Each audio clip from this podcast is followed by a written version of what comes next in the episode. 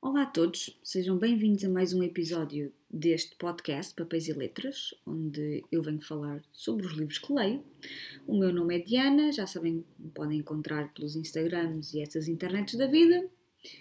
E hoje venho falar-vos do livro que li mais recentemente, que se chama Vozes de Chernobyl, eh, da autora eh, Svetlana Alexievich.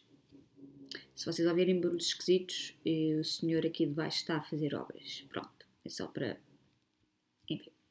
Bom, então eu li este livro um, desta autora que foi vencedora do Nobel de Literatura em 2015 e na altura um, a atribuição do prémio a, a Svetlana foi controverso porque o estilo dela um, é um estilo muito pessoal, muito peculiar e aproxima-se mais do relato jornalístico do que propriamente da escrita de uma obra, sei lá, literária, de ficção ou qualquer coisa do género. E mesmo sendo relato jornalístico, o que ela escreve acaba por ser eh, as transcrições dos testemunhos que ela recolheu. Portanto, surgiu na altura a questão ou a dúvida será que ela é mesmo uma autora, uma escritora, não é? Se aquilo que ela faz é apenas, entre aspas, uh, pôr no papel aquilo que as pessoas lhe relataram.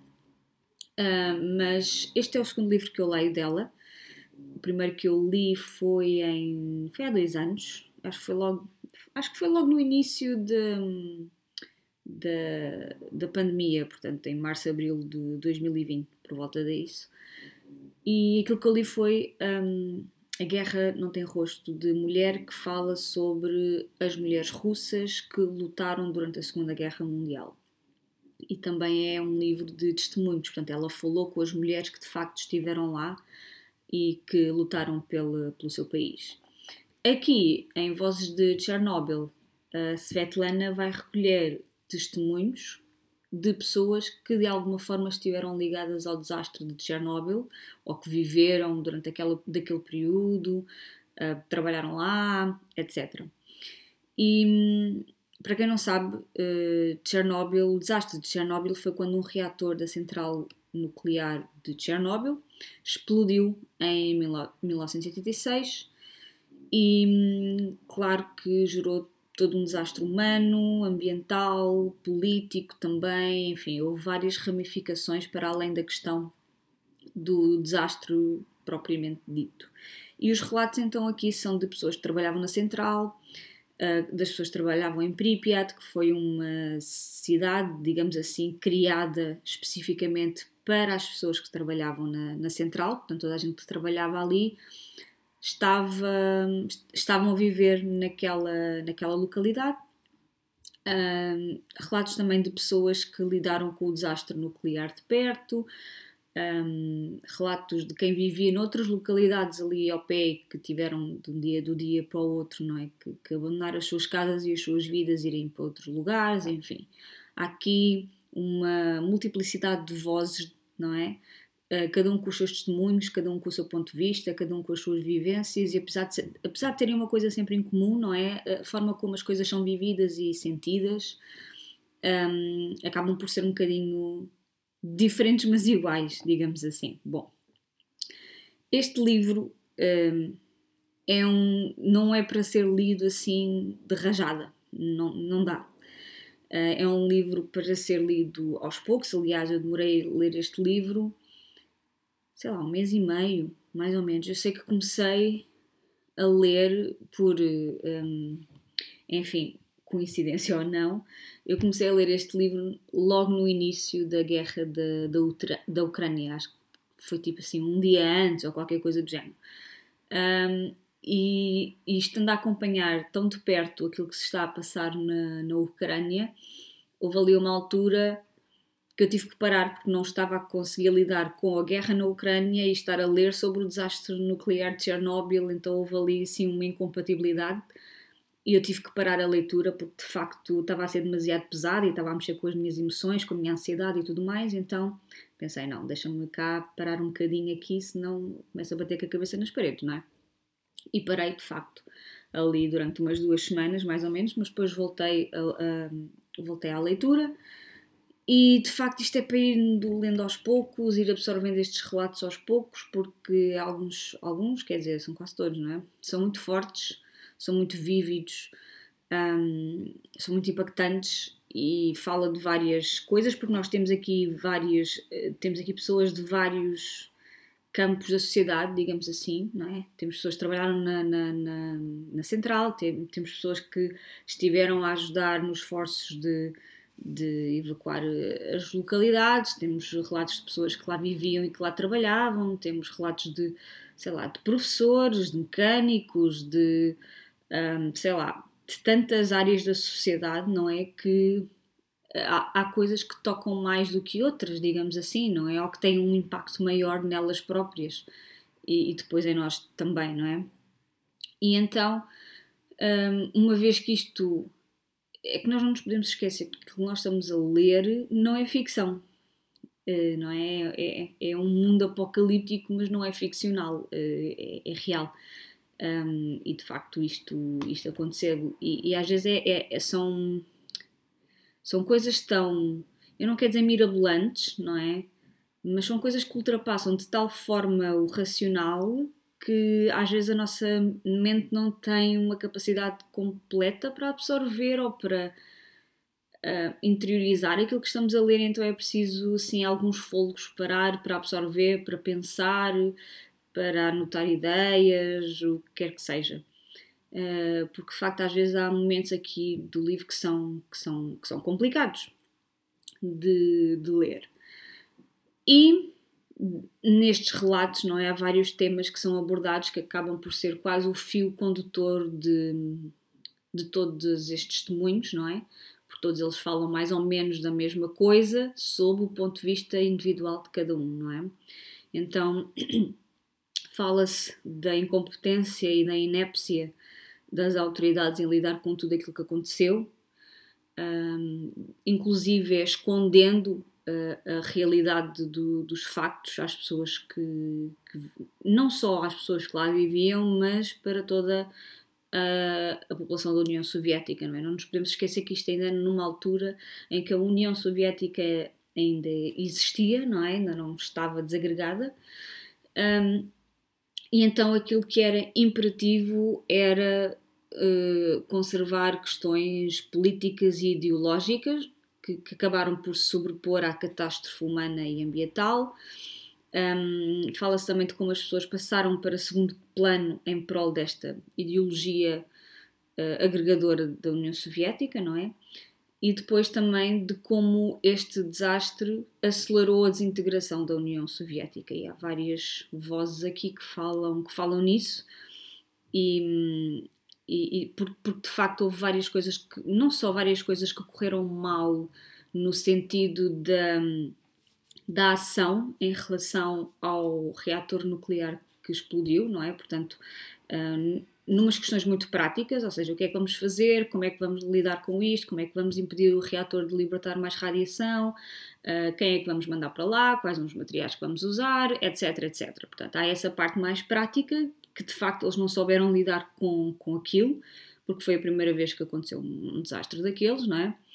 Portanto, há essa parte mais prática e depois há a parte de, de se esconder um, a dimensão daquilo que estava a acontecer, de, de realçar valores, digamos assim, políticos e ideológicos, em vez de atenção, vocês não podem fazer isto, não podem fazer aquilo, houve este desastre, é muito mau, não sei o quê. Portanto, há aqui duas dimensões, não é? E que acabam por, por chocar. Uh, e, e, e, tudo isso levou então à desintegração da União Soviética. Fala-se também da, evacu da evacuação de Pripyat e das localidades mais perto de Chernobyl. Portanto, as pessoas tiveram de repente de largar as suas casas, os seus bens, uh, deixaram tudo para trás e não sabiam muito bem porquê e por onde é que iam e se algum dia iam voltar. Aliás, a maior parte das pessoas pensava, ok, a gente vai, se calhar três dias, uma semana, duas semanas e depois voltamos, não é? Portanto, era essa a mentalidade das pessoas, porque de facto elas não sabiam muito bem o que é que era a radiação uh, e que como é que era, se era uma doença, se era uma coisa que se contagiava e como é que se contagiava, era pela comida, era pelo ar, era como é que era, não é? Portanto, havia um profundo desconhecimento e ignorância das pessoas em relação a isso. Um, havia também uma desconfiança também das próprias pessoas em relação à informação que lhes era passada pela, pelas instituições governamentais e oficiais, não é? Elas próprias achavam que aquilo havia mais qualquer coisa do que aquilo que eles estavam a contar. Uh, muitas voltaram aos, aos locais de onde eram, uh, passado algum tempo, mas voltaram um, de forma ilegal, porque era proibido uh, estar naquelas localidades, mas as pessoas voltaram porque tinham lá as suas casas, porque tinham lá os seus animais, porque tinham lá os seus trabalhos, sei lá, a sua loja, o seu ganha-pão. Vocês devem estar a ouvir agora o barulho das obras, mas vamos, vamos esquecer isso, está bem? E então há aqui também uma questão há relatos, por exemplo, que, que, equiparam o desastre de Chernobyl e aquilo que, que, as pessoas tiveram que fazer, nomeadamente o facto de terem que fugir, não é? Um, há, há, há, quase há pessoas que se sentem verdadeiras refugiadas porque tiveram que sair das suas casas, da sua terra, uh, por causa de uma coisa que aconteceu que eles não sabiam muito bem o que é que era.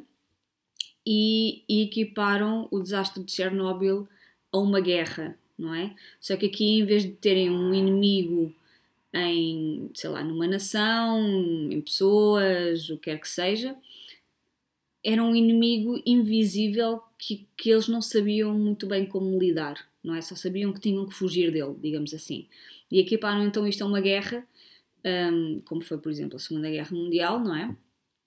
E, aliás, há aqui uma parte, há várias pessoas que falam aqui nisto, um, mas há aqui uma que eu, que eu até marquei, aliás, este livro está tudo marcado, um, que diz: um, Durante, e eu estou a citar, durante toda a nossa vida, ou estávamos em guerra ou nos preparávamos para a guerra. Sabemos tanto sobre ela.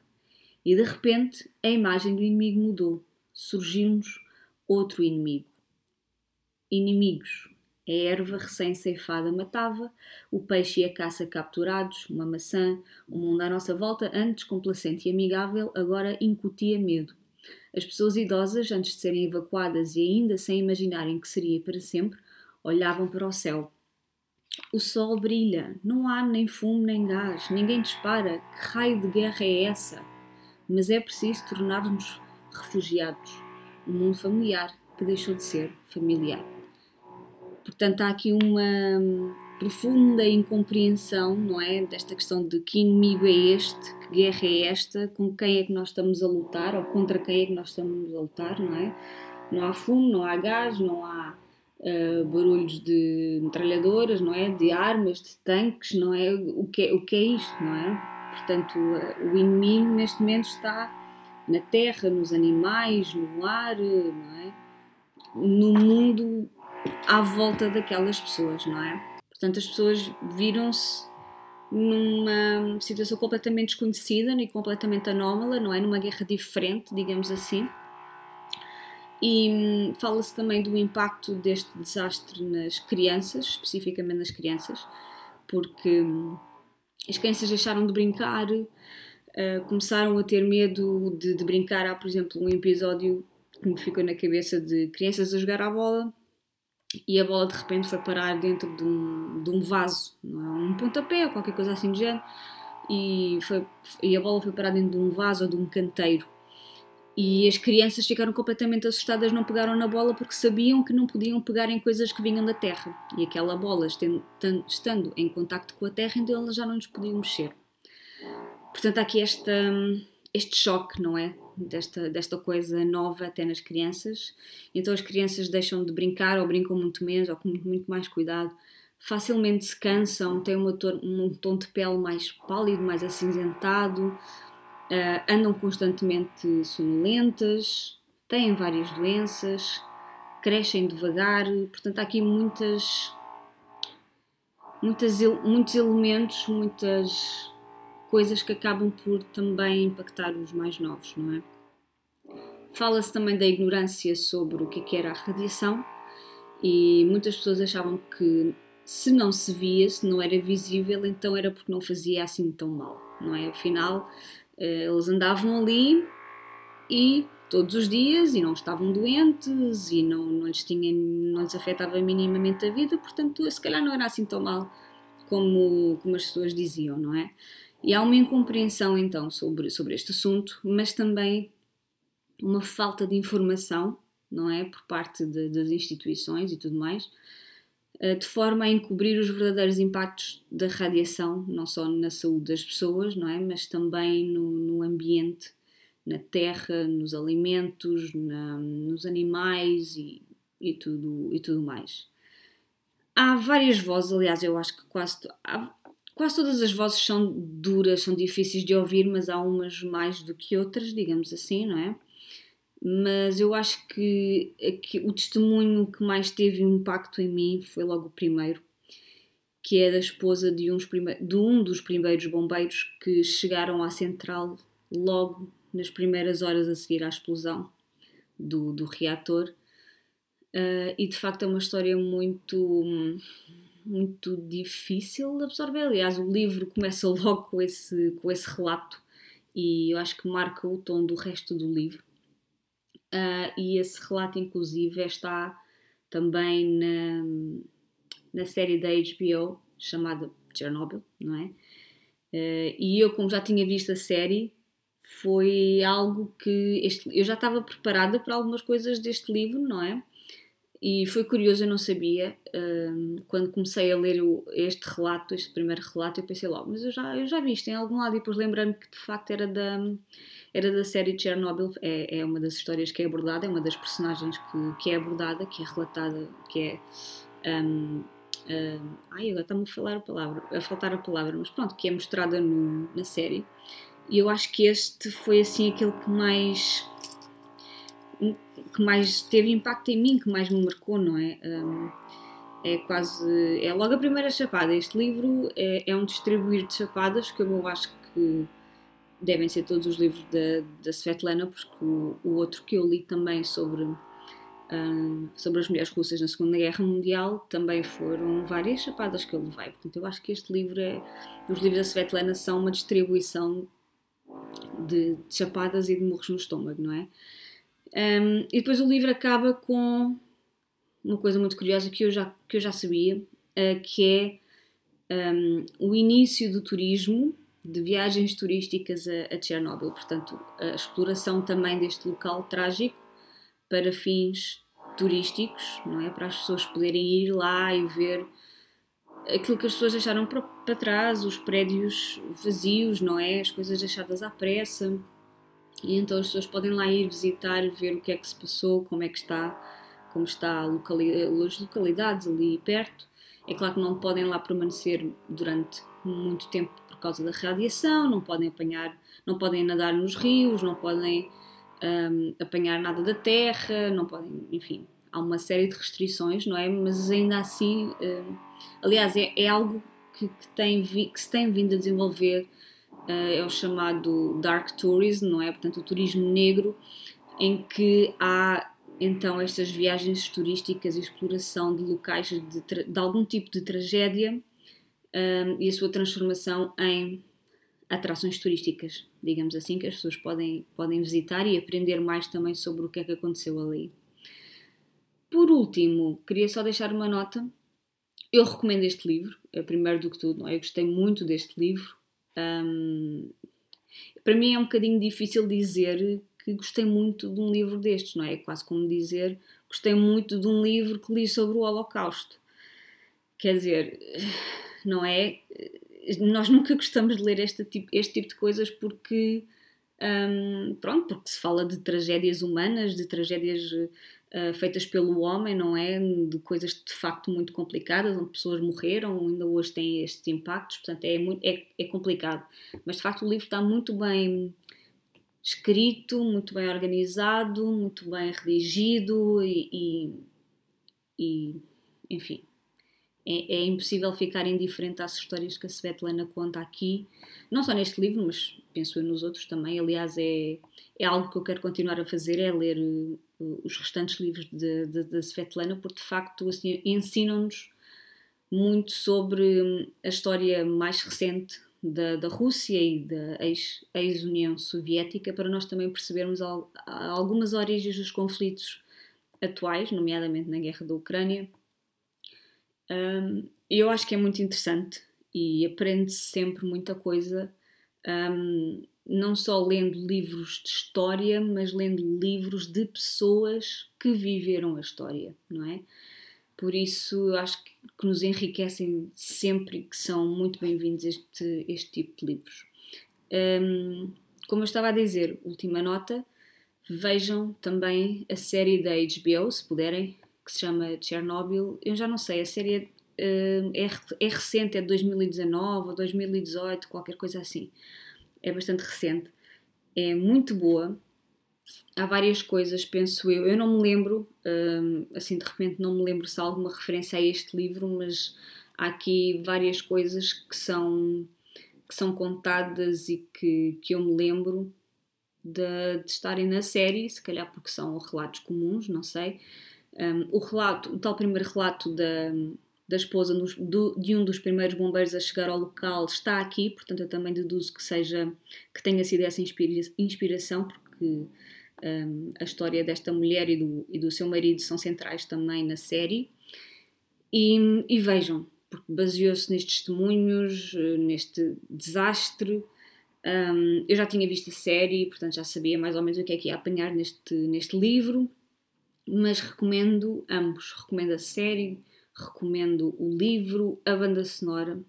A banda sonora é excepcional. Aliás, eu li este livro um, a ouvir a banda sonora, que é instrumental, portanto não se preocupem se forem como eu que não conseguem ouvir música cantada, porque senão dão por vocês a cantarolar as músicas também. Não é o caso, aliás, a, a banda sonora é muito. Hum, eu nem, nem consigo encontrar uma palavra, mas é muito. Não sei, dura, é muito claustrofóbica, digamos assim uh, e acompanha muito bem uh, a leitura destas, destas histórias, não é? E, e é um mundo apocalíptico ou pós-apocalíptico, não é? Que não é ficcional, é, é, real. E eu acho que às vezes a realidade ultrapassa a própria ficção, não é? E, e este é um desses casos. Bom, era isto que eu tinha para vos dizer sobre este livro. Leiam, de facto o livro é muito bom. Estou a gostar, é o segundo que leio da Svetlana e gostei muito também. Um, se quiserem informar, se quiserem saber mais sobre, sobre o que foi este desastre de Chernobyl, pela, pela voz das pessoas que de facto viveram em primeira mão uh, aquela tragédia, está recomendadíssimo. Se ouviram os barulhos das obras, peço imensa desculpa, mas de facto isto está um bocado impossível e se não, que só, só gravar este episódio lá para, lá para o verão, mas eh, pronto, hoje deu. Hoje deu. Obrigada por terem, terem estado desse lado a ouvir até ao fim. Uh, Desejo-vos uma boa Páscoa e boas leituras e até à próxima. Tchau, tchau!